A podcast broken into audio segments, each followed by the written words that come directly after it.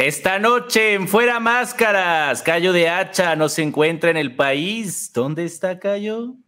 Señoras y señores, hoy vamos a revisar los mejores lugares para una boda de cuento de hadas. Así es, porque la doctora Sheinbaum se nos casa. Así es. Vamos a platicar de la marcha del ardor, Pablo. no, de la marcha de la celebración. Por cuatro años de transformación. Así es, y parece ser que Donald Trump, no es broma, ya quiere poner su partido político en México. ¿Será un éxito, un fracaso? ¿Quién va a ser el candidato de ese partido? Lo vamos a platicar. También vamos a hablar de Ricardo Monreal. Ya se va de Morena, se va de candidato de la oposición. Aquí se lo vamos a decir. No se lo pierda en Fuera, Fuera Máscaras. Comenzamos.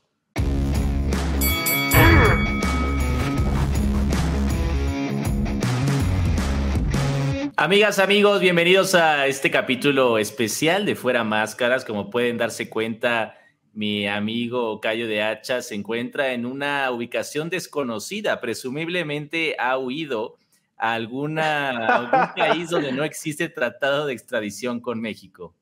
Cayo, mi querido te encuentras? Pablito Hernández, estoy, estoy contento. Estoy, estoy organizando un, un evento masivo, ya te enterarás alguien se nos va a casar, entonces estoy aquí scouteando lugares, eh, hoteles, playas, lugares paradisíacos para una gran boda. No te puedo adelantar mucho, pero se casa Claudia Sheinbaum, básicamente. Así es, así es. El día de ayer, eh, la jefa de gobierno, Claudia Sheinbaum, en una entrevista muy particular con Marta de Baile, que es un gran programa el de Marta de Baile, te quiero decir. O sea, es, el, Es, la, es la cumbre del aspiracionismo. ¿Sabes cómo se refiere ella a su audiencia? Eh, no, ¿cómo se refiere? Les dice cuentavientes, mis cuentavientes. Ah, mira, a capitalista la señora, sí, sí. A ver, yo siempre he pensado, Pablo, que, el, que el, el, la audiencia de Marta de Baile es muy importante. O sea, genuinamente es, gigante. No es el pueblo, no es la mayoría, pero sí es mucha gente y mucha gente este, aspiracional que sí cuenta. Bueno, Pablo, el caso es que la jefa de gobierno de la Ciudad de México, la doctora Claudia Sheinbaum y la principal aspirante a la silla del águila en el 2024, anunció, como bien dices, que se va a casar. ¿Sabes el nombre de su pareja? Sí, se llama Jesús. Jesús María Tarriba Unger, doctor, de, doctor en ciencia física por la UNAM. Ahora, muchas críticas recibió la doctora esta tarde, esta mañana, ¿Por porque ya me la están comparando con Enrique Peña Nieto. o sea, es su gavioto. Que este es el famoso, que este es el gavioto de la doctora Sheinbaum. Y quiero decirte que la campaña de Enrique Peña Nieto fue muy exitosa, como la campaña de Samuel García en Nuevo León por sus primeras damas, o en este caso su primer caballero, sería así, Así le vamos a decir cuando Claudia gane. Sería el primer caballero en la historia de México, porque Margarita Zavala, recordarás, no logró conseguir la, este, bueno, renunció a la presidencia, ¿no? renunció a, su candidatura independiente. Josefina no pudo ganar, recordaremos en 2012.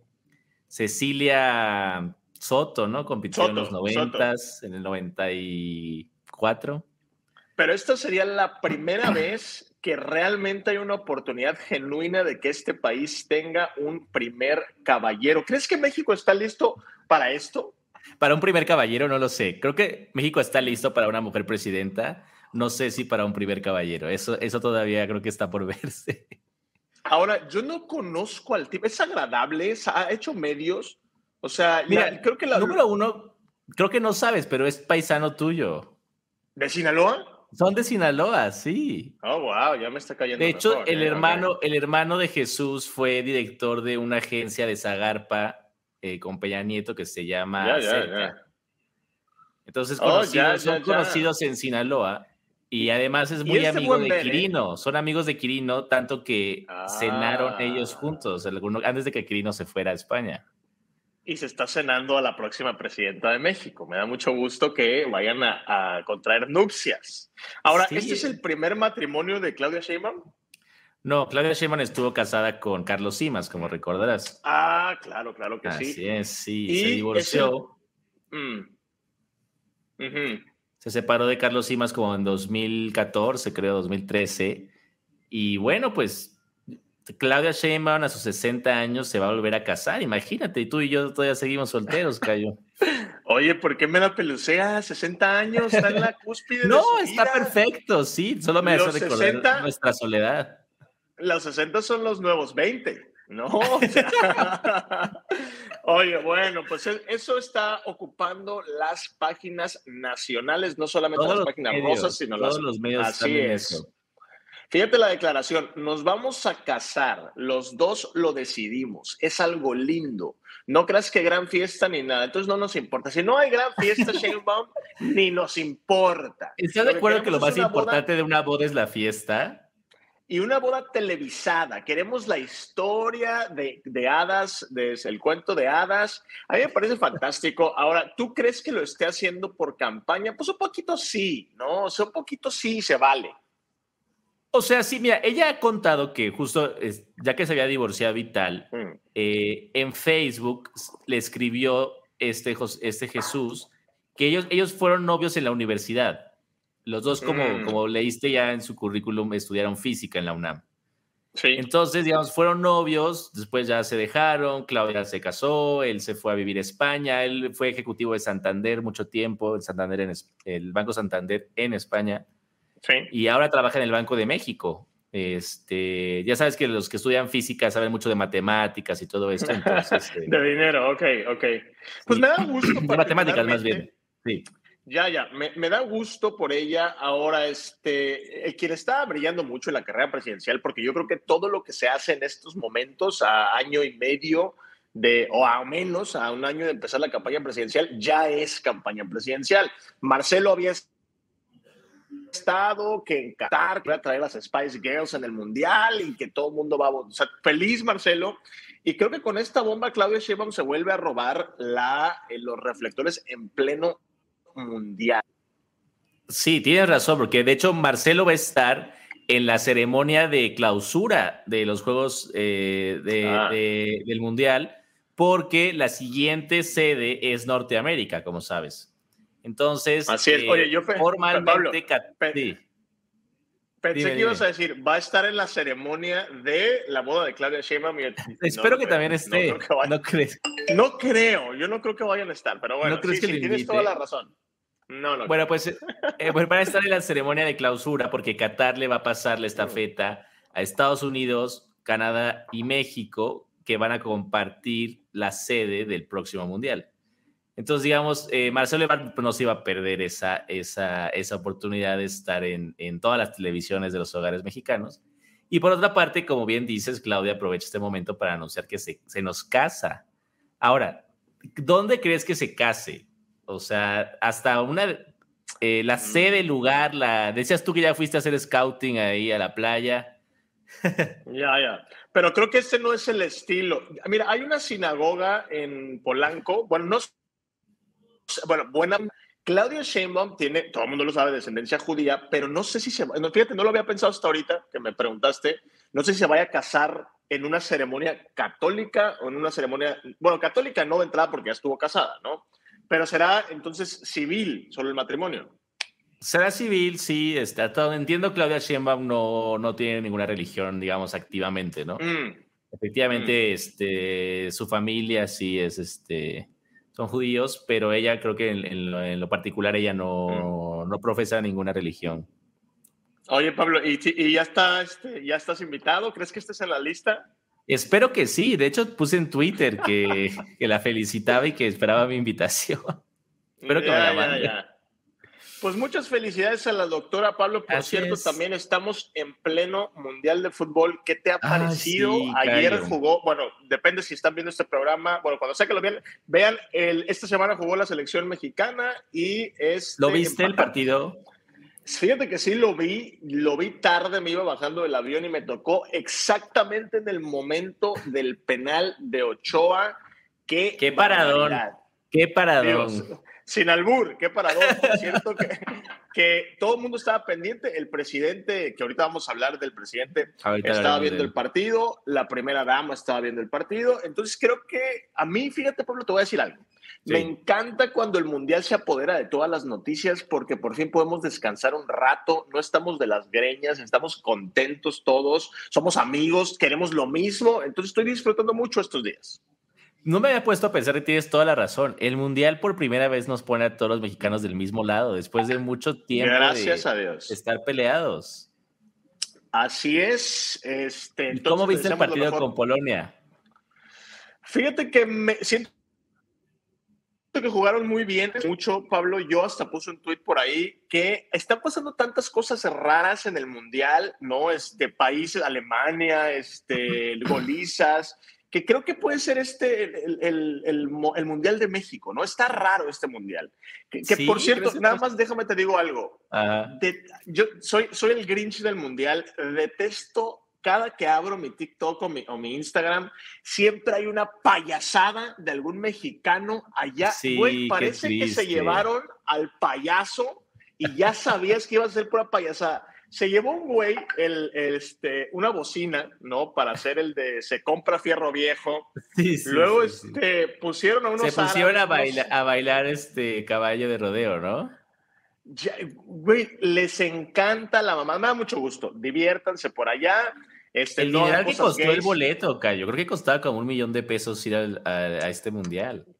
Y por cierto, ayer se viralizó un video de, no sé si sea cierto, pero se ven varios mexicanos en el aeropuerto, no sé, me imagino fifís que pudieron ir al mundial, y todos están gritando, este, eh, el INE no se toca. No estoy seguro, a ver si lo tienen por ahí, lo, lo podemos ver. El INE no se toca, el INE no se toca. No estoy seguro si este video está este, manipulado, pero mientras lo veía me puse a pensar, dije, tiene sentido. La gente que va al mundial, obviamente no es, no es la mayoría de la gente. Son fifís, o sea, es un, es un país caro, está del otro lado del mundo, son este, eventos caros, específicamente este. Y me hizo mucho sentido que esta, estas personas defendieran al INE en la narrativa de la oposición, ¿no? Oye, Marcelo estuvo, estuvo eh, ahí en la, en la, fiesta con los mexicanos fifís y muy abrazado, muy celebrado y muchas selfies. ¿Tú crees que lo hizo a propósito? Yo, creo que sí. Yo te decía hace unos minutos, todo lo que esté pasando hasta este momento, la mínima e inocua decisión que tome Ricardo Monreal, Marcelo Ebrard y Claudia Sheinbaum está pensada, planeada, programada en función de la elección presidencial. Entonces, pues Marcelo se está luciendo, es su oportunidad. Claudia Sheinbaum dijo, no, este, te equivocaste conmigo porque yo me voy a casar y es más importante eso. Entonces, este, pues me da gusto, me da gusto por todos. Por cierto, Pablo, este, tenemos que hablar del elefante en la habitación, la famosa marcha que está anunciada para el 27 de noviembre, que me fascina, me deleita llamarla la Marcha de los Ardidos. Me encanta, me parece que el presidente le está dando demasiada importancia a una marcha. Vi por ahí, y corrígeme si estoy equivocado, tú tienes más información de esto, que es la última vez que va a marchar el presidente. Es la última vez, Cayo. O sea, para mí esto es una fecha histórica. La última oportunidad que tendré de marchar codo a codo con López Obrador. De hecho, va a estar muy peleado quién va a marchar con él. Dado que Marcelo está en el, en el Mundial. Eh, Ricardo Monreal anunció que se acaba de acordar que tenía un evento en España. sí, sí, o sea, después de haber dicho, por supuesto que ahí estaré en primera fila, a los cinco minutos dijo, ah, ya revisé, abrí mi agenda y tengo un evento. Se me olvidó. Se me olvidó. Y entonces, en lugar de cancelar el evento, que es una cosa, una tontería de una interparlamentaria, sí, cualquier babosada. cualquier babosada. Ah, es que me, toca dar una ponencia. Oye, ¿de qué es la ponencia? De transparencia. o sea, ¿qué es eso, Monreal? Ahora, ayer yo me eché mi broma mundialista. sí, me leíste. Mm, nada más una cosa. Monreal, o sea, no va a ir porque ya está peleado y si va me lo van a, a, a cachetear también. O sea, un poco es como lo que hablábamos de Alito, ¿no? Alito tenía miedo de ir a la marcha porque sentía que lo podían, lo le podían hacer algún escandalito. Finalmente pasó. Sí. Que lo, lo fueron a perseguir ahí a un restaurante. ¿Cómo es la gente corriente, no? Sí, sí, muy mal. Pero, pero finalmente, eh, digamos, salió bien, ¿me entiendes? O sea, creo que, que salió adelante. Sí. Ahora, fíjate, ayer me eché yo una, una broma sobre Monreal, ¿no? Porque, fíjate, dice Monreal. En, pongan el tweet, por favor, lo voy a leer. en 1998 renuncié al PRI. Con el PRD, y gracias al apoyo de la gente, ganamos. Los despistados afirmaron sin razón que era comparsa. Participé en PT, MC y fundé Morena. ¿Y sabes qué dije yo? Dije, órale, o sea que Monreal, a diferencia de la selección mexicana, ya llegó al quinto partido. estuvo en Así el, es. Estuvo en el PRD, estuvo en PT, estuvo en Convergencia y en Morena. Ahora, ¿cuál es? Digo, lo, lo, dijo, lo tuiteó, lo, o sea, como presumiéndolo. ¿Cuál crees que sea la lógica? O sea, a ver, has estado en cinco partidos. ¿Cuál es la. la ¿qué, presume Monreal? Yo creo que, presume que solo le falta estar en el PAN. Mm. Eh, por cierto, está muy interesante esto que escuché. Tengo, hay un rumor, un rumor, lo, lo, quiero compartir aquí contigo. Hay un rumor de que Monreal ya está en pláticas con Marco Cortés y con Jesús Zambrano. No. Sí. Y eh, al parecer lo que Monreal les está planteando es que él sería candidato a jefe de gobierno de la Ciudad de México mm. a cambio, a cambio de que él ponga los candidatos o él proponga los perfiles en las alcaldías donde hoy gobierna Morena. Y que la alianza... Mm. O sea, ya mantenga o, proponga a quien ellos quieran donde ya gobiernan hoy en las alcaldías de la Ciudad de México. es un rumor, quiero aclararlo, no está confirmado, pero lo mm. escuché. Y dado todo esto que ha habido, tengo la impresión de que ya estamos muy cerca de la salida de Ricardo Monreal de Morena. ¿Tú cómo lo ves? Es indudable, es indudable. Ahora, a ver, Ricardo Monreal genuinamente este, es un político muy listo, muy hábil. Muy listo. Eh, muy sagaz, con olfato político. Eh, que tiene habilidoso, con, habilidoso con, con, la oposición, con su partido, etcétera. Pero yo ya no, y fíjate, hasta este momento en su incluso con todos los escándalos que un político de la talla de Ricardo Monreal puede tener, nunca había sentido que ya había llegado a un tope o a una bifurcación donde realmente ya no tiene para dónde hacerse. Es decir, a ver, hipotéticamente, Pablo, analizando el rumor que me cuentas, Monreal renuncia a Morena y se va a la oposición y les dice, oigan, yo quiero la candidatura a la jefatura de gobierno. Pero a ver, de entrada es la única posibilidad que tiene la oposición de ganar. ¿Por qué, por qué gente como Xochitl Galvez? ¿Por qué personas como este, Limón. El, alcalde de Coajimalpa, Lía Limón, este, Tabuada? Tabuada, sin duda. ¿por qué le darían a Ricardo Monreal? O sea, ¿qué, ¿qué, van a ganar ellos? O sea, ¿por qué le darían lo único que tiene la oposición? Que como posible. Y, y, todavía no, ajá, pero ¿por qué se lo darían a Ricardo Monreal? Y la otra cosa es, si te quedas en Morena, se acabó tu carrera. O sea, hoy Ricardo Monreal se enfrenta, yo creo, a su batalla más importante en la, en la historia política que ha tenido.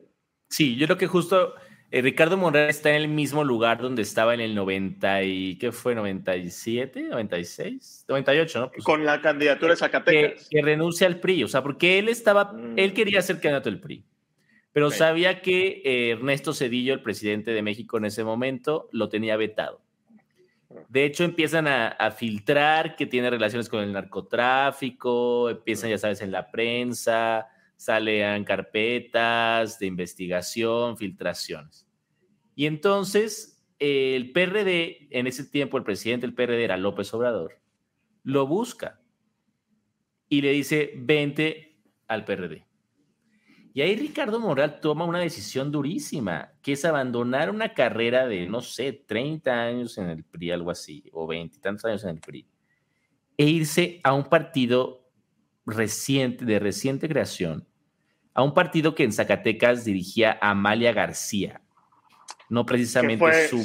Porque después fue gobernadora después de él, pero creo que no era precisamente su amiga ni su aliada.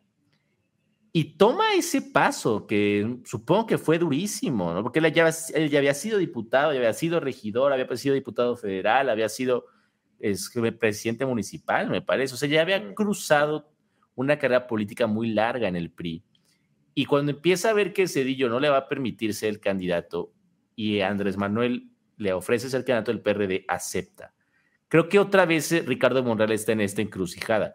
No sé si te diste cuenta, pero, y ojalá nos puedan poner el video, cuando Monreal dice que sí va a ir a la marcha de AMLO, se ve ajetreado, se ve hasta mm, rojo, se ve como sudando, como que lo tomó a traspié la pregunta. Sí. vamos a ver el video. ¿Y usted va a asistir, senador? Sí, claro, por supuesto. Yo, este, yo soy partidario de él. Yo soy miembro del movimiento que él encabezó. ¿Ya viste? ¿Viste cómo, cómo reaccionó? Lo agarraron, lo agarraron a bote pronto. Y, fíjate, lo pensé desde la primera vez que lo vi, porque la respuesta natural para no meterte en problemas es desde luego que voy a ir. ¿Por qué no habría de ir? Si yo fundé el movimiento, etcétera. Ah. Ahora, ayúdame a entender algo, Pablo. No sé si tú lo ves diferente. Yo creo que están siendo muy injustos con Ricardo Monreal, porque yo no entiendo. Bueno, a ver, Ricardo Monreal asegura que está cargada en su contra, que todo este odio, este, eh, los, los eh, mensajes que se presentan en el martes del jaguar tienen un nombre y un apellido que es Claudia Sheinbaum Pardo. Ahora, entiendo lo de la carrera presidencial y entiendo que, que tiene que haber este, pues una pelea por la candidatura, pero ni siquiera, o sea, Claudia Sheinbaum y su equipo saben que Monreal no va a ser el candidato de, Morena a la presidencia. Y Monreal, y Monreal ya está en cuarto lugar. ¿Por qué la señora que va en primer lugar dirigiría una campaña orquestada para atacar al cuarto lugar? O sea, porque Adán Augusto ya rebasó a Monreal. O sea, es absurdo. No, y, incluso si Monreal fuera en tercer lugar, no hay manera. El presidente no va a escoger a Ricardo Monreal. Eso es lo que no me queda claro. No sé por qué en Morena están siendo tan injustos con un hombre como Ricardo Monreal, que si bien hay mucha tela de donde cortar en la carrera política de Ricardo Monreal y sus escándalos y sus temas, la verdad. Sus llamadas. Tiene una larga historia de llamadas muy buenas. no, no, es un romántico. Son, es un romántico y es un gran político. Es un romántico. Por una parte está la llamada que le cachan regañando a su hermano en la primera campaña que perdió.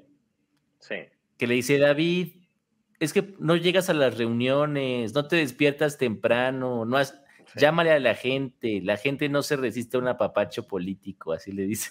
No, y, me acuerdo mucho que le dice, aunque vayan cinco personas, ve y habla con ellos. Así a ver, Monreal es un hombre, un político hecho Es un, es un político hecho de hecho. Y, le, te voy a decir la otra gran llamada, la otra gran llamada donde le dice, que, le extraña, que la quiere, que la quiere ver nuevamente y que le quiere hacer el amor. yo, lo, yo lo puedo. ¿Quién, se ¿Quién puede renunciar? Escuchen esto, por favor, porque esto es importante. Silencio, silencio.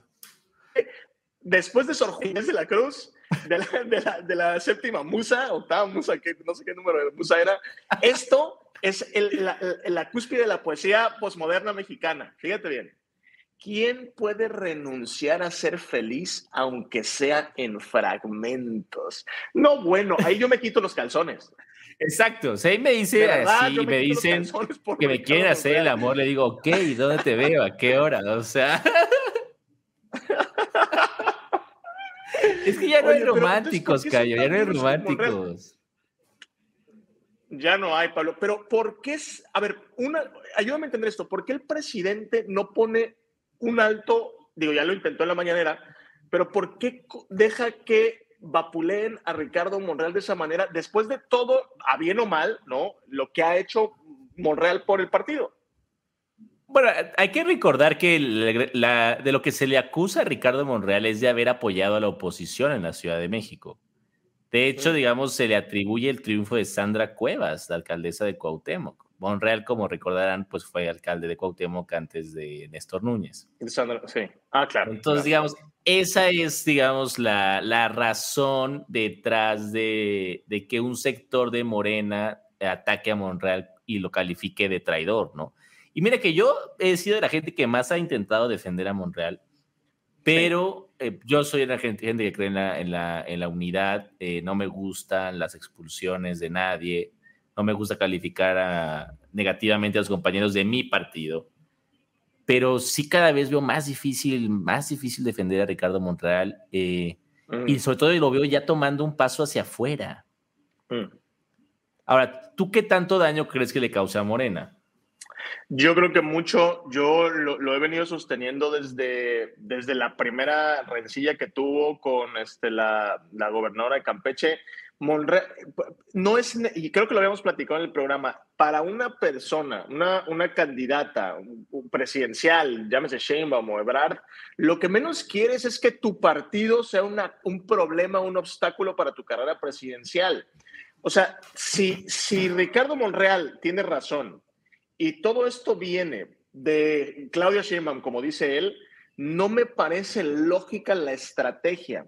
Y número dos, es, es aventarte un alacrán en la espalda. Yo sé que probablemente con Monreal o sin Monreal, la próxima presidenta de México va a ser Claudia Sheinbaum, o en el extrañísimo caso que, que Marcelo Ebrard fuera el candidato, pues será él quien, quien ponga Morena va a ganar la, la, presidencia, ¿no? Pon tú que se va haciendo un poco más difícil cada vez y la oposición tomó un respiro y etcétera. Pero hoy todo apunta a que Morena va a ganar.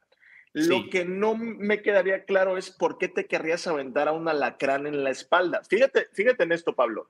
La última, la, la elección del 2018, eh, Ricardo Monreal salió también a desmarcarse de Morena y el presidente, astuto, viejo zorro como es, decidió, ¿sabes qué? Tranquilidad, paciencia, prudencia, dominio y la, la presidencia del Senado y ya no nos peleemos. Después gana la presidencia y todo sale perfecto.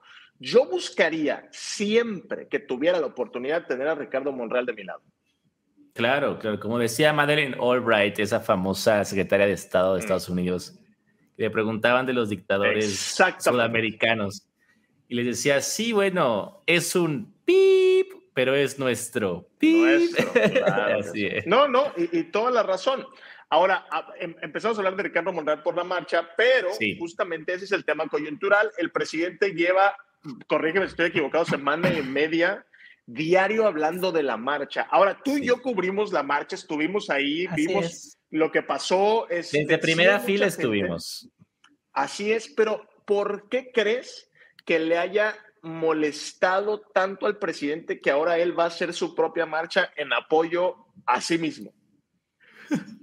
Yo creo que eh, lo que quiere evitar el presidente es que se quede la idea equivocada de que hay una mayoría social que está en contra de la reforma política y en contra de su gobierno. O sea, obviamente... Pero no, no lo es. Obviamente, exacto, pero es que hay mucha gente que lo cree. Bueno, hay gente que sostiene que la marcha del pasado domingo fue la más grande en la historia de México, cosa que no, no, evidentemente no, es cierto.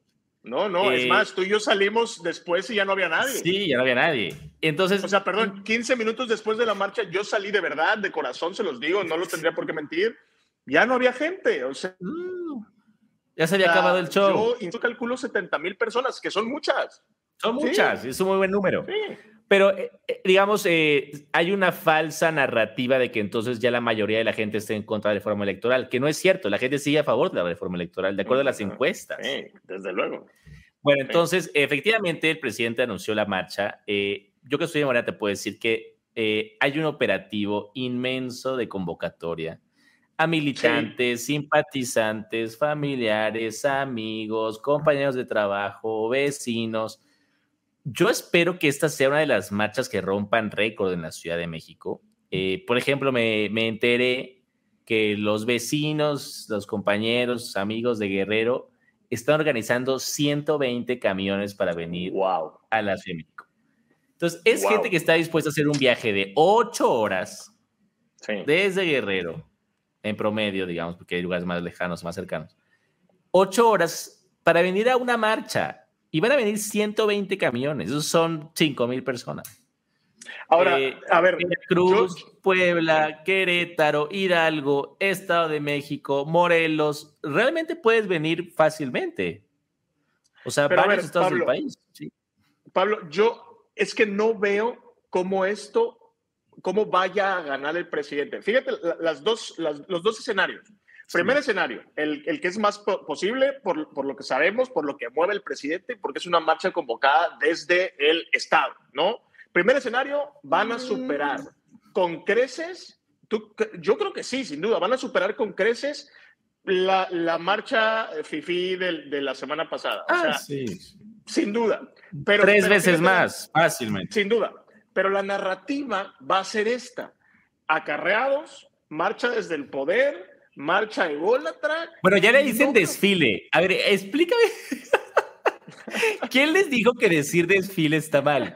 O sea, ¿quieren decirle desfile? Adelante. Yo les digo marcha porque ahí estamos acostumbrados a decirle en México. Pero, o sea, en Estados Unidos dicen demonstration. Sí. Y, justo me, gusta esa palabra eh, que usan los americanos porque mm. es una demostración. Sí, es eso. Es, Pablo, es eso. Es eso, es una demostración. Así como la, los, la fificracia, los conservadores salieron a demostrar su eh, rechazo a la reforma política de López Obrador y el López Obrador mismo y Morena y lo que quieras. Sí. E, está perfecto, ¿me entiendes? Es parte de la democracia, me encanta. Este, no estoy de acuerdo con ustedes, pero la calle es de ustedes también. Yo también como pagan impuestos como yo. Por favor. Y, regresa la, Sí, y regresa la, la, política a la calle, ¿no? Que es este, sí, que está perfecto, está hermoso. Lo que además demuestra que el populismo eh, regresa a la democracia, o sea, intensifica la democracia. A mí me encanta eso. O sea, ver a gente blanca que nunca ha pisado la, la calle, salir a tener que demostrar en público sus preferencias políticas, porque sus partidos de derecha no sirven para nada y los medios tampoco ya sirven para nada. Me encanta que estén en la calle, ¿me entiendes? O sea, me fascina. Mm. Bueno, ya salieron. Felicidades, bien hecho. lo dijimos, ¿te acuerdas? Tú y yo dijimos. Sí, sí. Los felicitamos. O sea, venían de una convocatoria donde se presentaron tres pelados y ahora juntaron 60 mil personas. Aplausos. O sea, se superaron. Bien, qué bueno. Y ahora la gente de Morena quiere salir. Ahora, esta es una marcha de, este, movilizada desde el Estado. No lo veo así. O sea, ¿qué es la diferencia? Antes nosotros estábamos en la oposición, hoy estamos en el gobierno. ¿Eso quiere decir que vamos a usar el gobierno para movilizar gente? Nunca nos ha mm. faltado gente, Cayo. O sea, no, no, claro, López Obrador compitió en 2006, 15 millones de votos. 2018, 15 millones de votos. 2018, pero Pablo, es que entonces 30 millones. Coincidimos es que me das la razón con el riesgo que yo veo la marcha. No hay duda que el político que más gente puede jalar, el más importante del siglo XXI, el más popular, es el presidente López Obrador. No hay duda de que el presidente López Obrador ya juntó 200 mil, 100 mil personas y lo puede volver a hacer. Pero esta marcha, lo único, para lo único que va a funcionar, porque va a estar llena, es para que la oposición salga a decir, la marcha se organizó desde el Estado y va a ser muy difícil ah. rebatir eso porque el, el, presidente de México es Andrés Manuel López Obrador.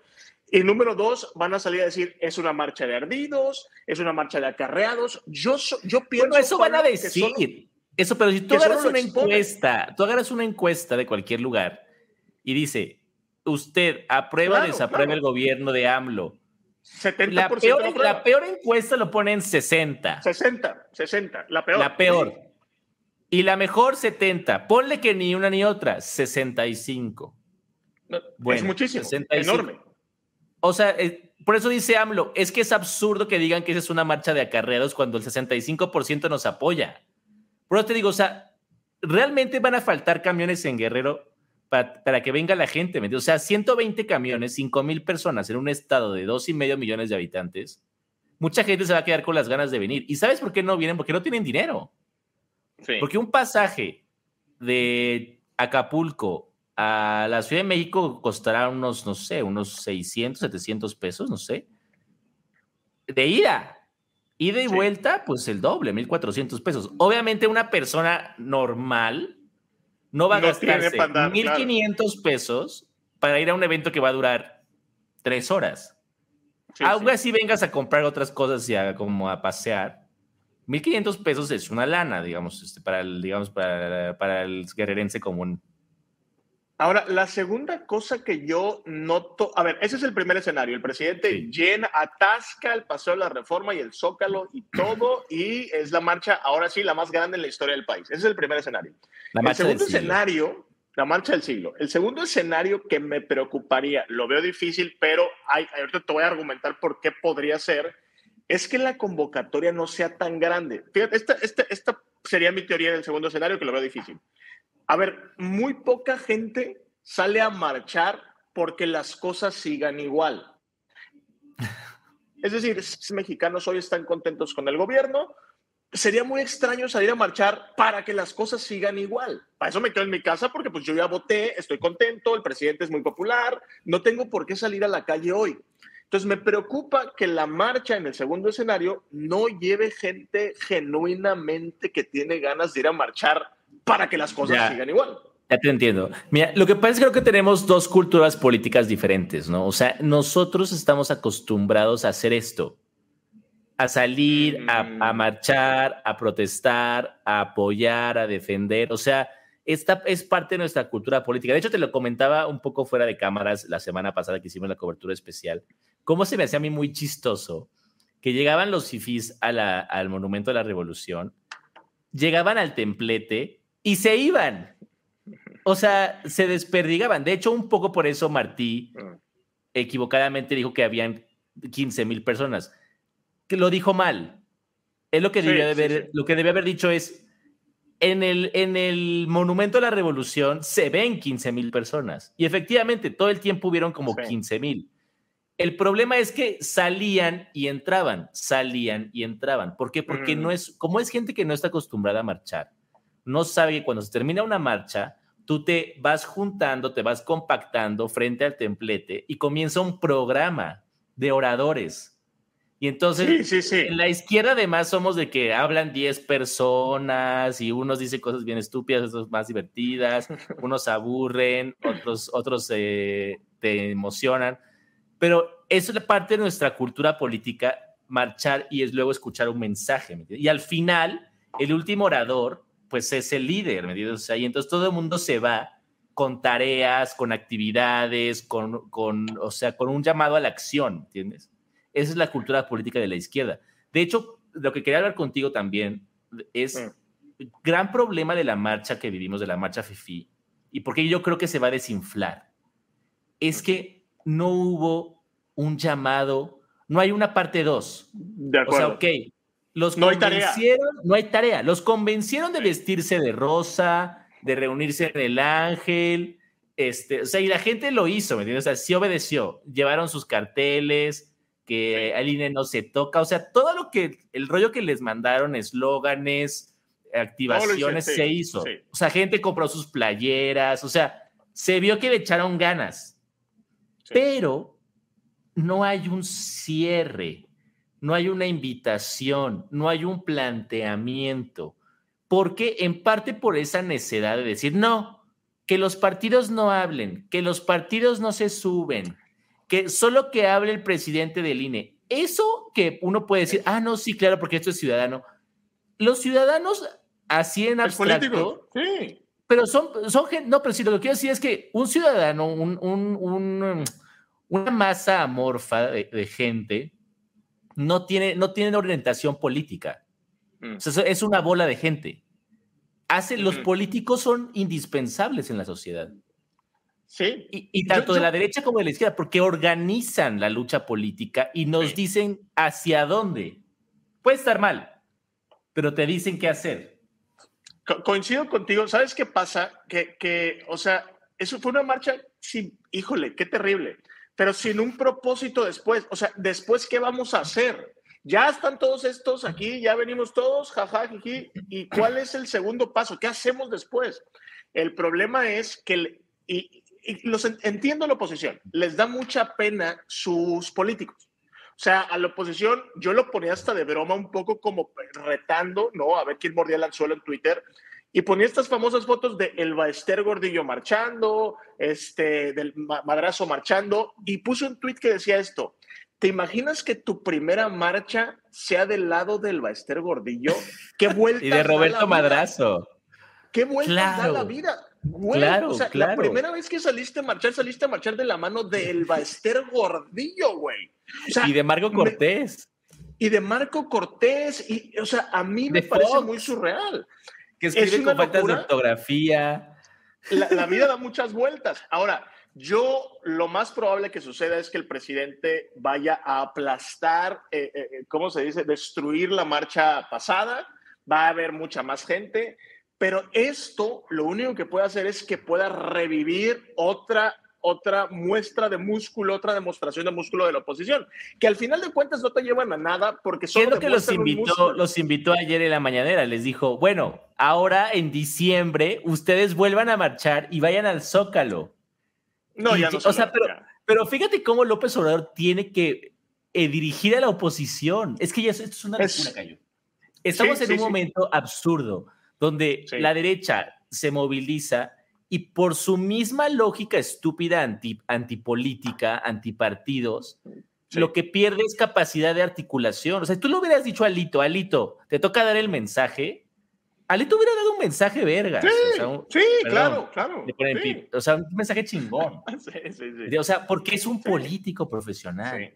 Y porque iba a decir quién es el enemigo, quiénes son los amigos, cuáles son los siguientes pasos, qué es lo que tenemos que hacer. O sea, ¿Quiénes son los buenos y quiénes son los malos? Exacto, que es, ellos no saben, yo sí sé, ¿me entiendes? Y voy a ir a una marcha donde me lo van a volver a decir.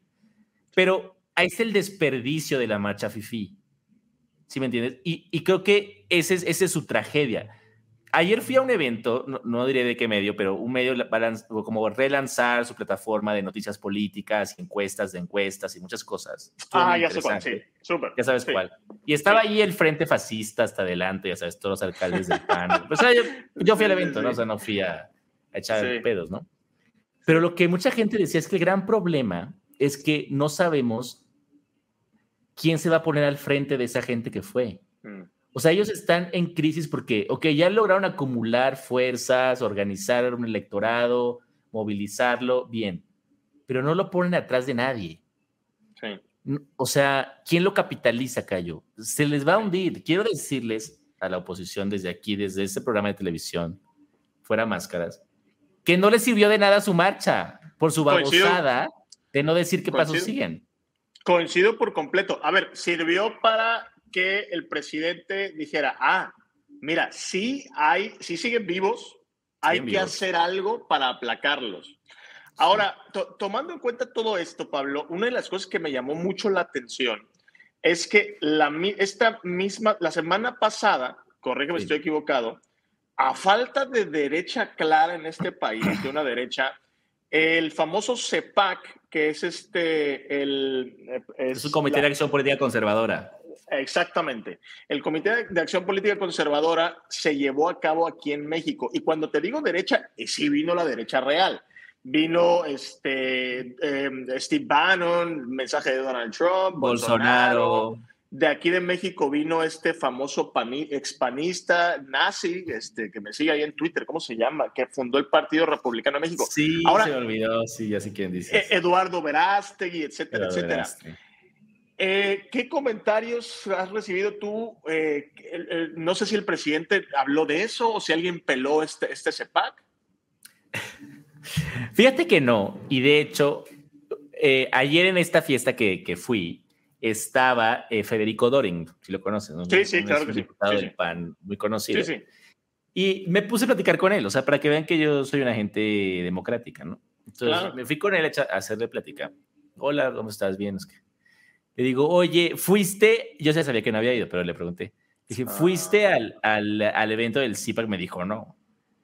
Y le dije, oye, ¿y, fueron otros panistas del DF? Me dijo, no, creo que nadie. Y le digo, entonces ya no hay conservadores en el PAN. Me dice, bueno, en el PAN también hay muchos liberales. O sea, pero te das cuenta cómo tan no hay derecha política en nuestro país que tienen que venir unos payasos de Estados Unidos y de España Imagínate. y de Argentina a llenar el espacio de la derecha conservadora. Ahora, lo que quiero saber es si le ves pies y cabeza a un proyecto así. A ver, porque de entrada, el hecho de que lo hayan hecho, y, estuve leyendo acerca de eso, de que lo hayan hecho en México, es porque la derecha americana, este, slash latinoamericana, pues la derecha de este continente, uno quiere parar el avance de la izquierda. Acaba de ganar Brasil, este, Chile, el Perú, México, Colombia, Argentina, etcétera, etcétera. Es una, una nueva ola este, de izquierda latinoamericana muy potente porque tiene mandatarios muy populares y muy fuertes, este, como Lula, Andrés Manuel, etcétera. Este, y dos, porque le ven algún tipo de posibilidad. Es decir, la derecha ve que en México se puede hacer algo. Yo, de hecho, ¿te acuerdas que vino esta niña Marce, ¿no? Que también es colaboradora. La semana pasada. la semana pasada con nosotros. Y yo le dije una cosa y como que no me agarró la onda, no sé si no me entendió. Pero para mí es urgente que lancen la candidatura independiente de Eduardo Verástegui. Así es. Por varias razones. Uno, porque juntar firmas es un pedo, Cayo. O sea, sí. la gente cree que es muy fácil, pero yo que he juntado es un pedo. Pero eso te ayuda a organizar gente. Porque tú tienes que crear comités en, la, en las ciudades, en los estados, en los distritos, en los barrios, para juntar firmas, para salir a la calle, los formatos, bajar la aplicación del INE, juntar las firmas, juntar los datos de la gente, teléfonos. ¿Y sabes eso al final del día qué es? Es una organización prepartido. El mismo esfuerzo de recopilar firmas lo que te deja es una un, excedente de organización política. Entonces, si esta gente conservadora lanzara la candidatura independiente de Verástegui, en el proceso de firmas se organiza, crea comités de promoción, de, promotores de, colección de firmas, y lo logran meter a la boleta. Así no gane, pero van a poder tener un registro. Y sobre todo tener candidatos a diputados de, ese partido conservador que no sé cómo se llamaría. Pero eso les daría la posibilidad de ser una fuerza política en México y creo que lo están desperdiciando. Y, perdona que, te interrumpa, así empezó Vox, con representación, con poca representación en la Cámara, hasta tener una fuerza bastante considerable. Yo no, no lo desecharía. Ahora, volvemos a, a la misma cuestión de siempre. ¿Habrá espacio en México para una derecha? ¿Realmente México este, tiene lugar, o, es una lucha de izquierdas, la izquierda progresista de Estados Unidos, la izquierda globalista de Estados Unidos, o la izquierda nacionalista de México, perdón, este, la izquierda nacionalista. Ahora esa es la lucha que hay entre la oposición, que es también una izquierda mm, más alineada a Estados Unidos, y la izquierda del presidente López Obrador, más alineada a Latinoamérica y al nacionalismo mexicano. Yo creo que sí, de hecho, me parece que ese es uno de los errores, pocos errores que le cuento al presidente López Obrador, que fue no permitir el partido de Felipe Calderón. Yo también coincido. Porque México Libre, ¿te acuerdas que se llamaba? El partido de Margarita Zavala y Felipe Calderón. Justo representaba eso, representaba un PAN que no se avergüenza de ser de derecha, un PAN que no se avergüenza de decir que es católico un pan que no se avergüenza de estar en contra del aborto. O sea, un pan que es el, que es el pan de verdad, ¿me entiendes? O sea, y creo que ahí López Obrador la superregó. O sea, creo que le, le, pesó más el, la versión que le tiene a los Calderón por lo que fue 2006, que desde mi punto de vista la posibilidad de tener un partido conservador B que le quitara votos al PAN. Y de cierta manera, Pablo, hasta hubiera encontrado la narrativa perfecta. En mi enemigo siempre histórico ha sido Felipe Calderón, porque me robó tal, y aquí está su partido, y esos son, están organizados y estos son. El problema es que hoy no les podemos poner cara, ¿no? Es un enemigo que no sabemos dónde está. Puede estar en el PAN, puede estar en el PRI, puede estar en otros puede estar en, la sociedad civil. Claro, claro, que ahí es donde está hoy en día yo coincido contigo, creo que fue un error del presidente, le ganó la animalversión que le tiene a Felipe Calderón, pero hubiera podido acotar a su enemigo histórico. Pero mi Pablito querido, entonces, este, pues le auguras buena, buena, buena foro a la marcha. Sí, considero que va a ser eh, muy probablemente una marcha equivalente a la del desafuero. ¿Cuánta gente hubo en la del desafuero? Pues se habla de un millón. ¿What? Un millón de personas es una bestialidad, es un movimiento, mm, es, es inusual. Este, ya veremos, vamos a estar ahí seguramente haciendo algo, Pablo, este, cubriéndola seguramente. Entonces, estén atentos, por favor.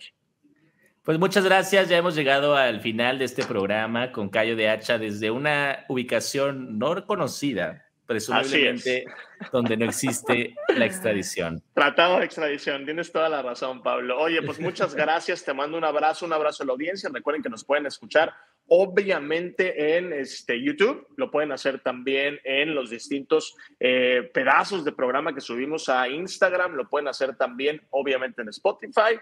Y bueno, señores, pues este, nos vemos la próxima semana. Muchas gracias. Esto fue Fuera, Fuera Máscaras.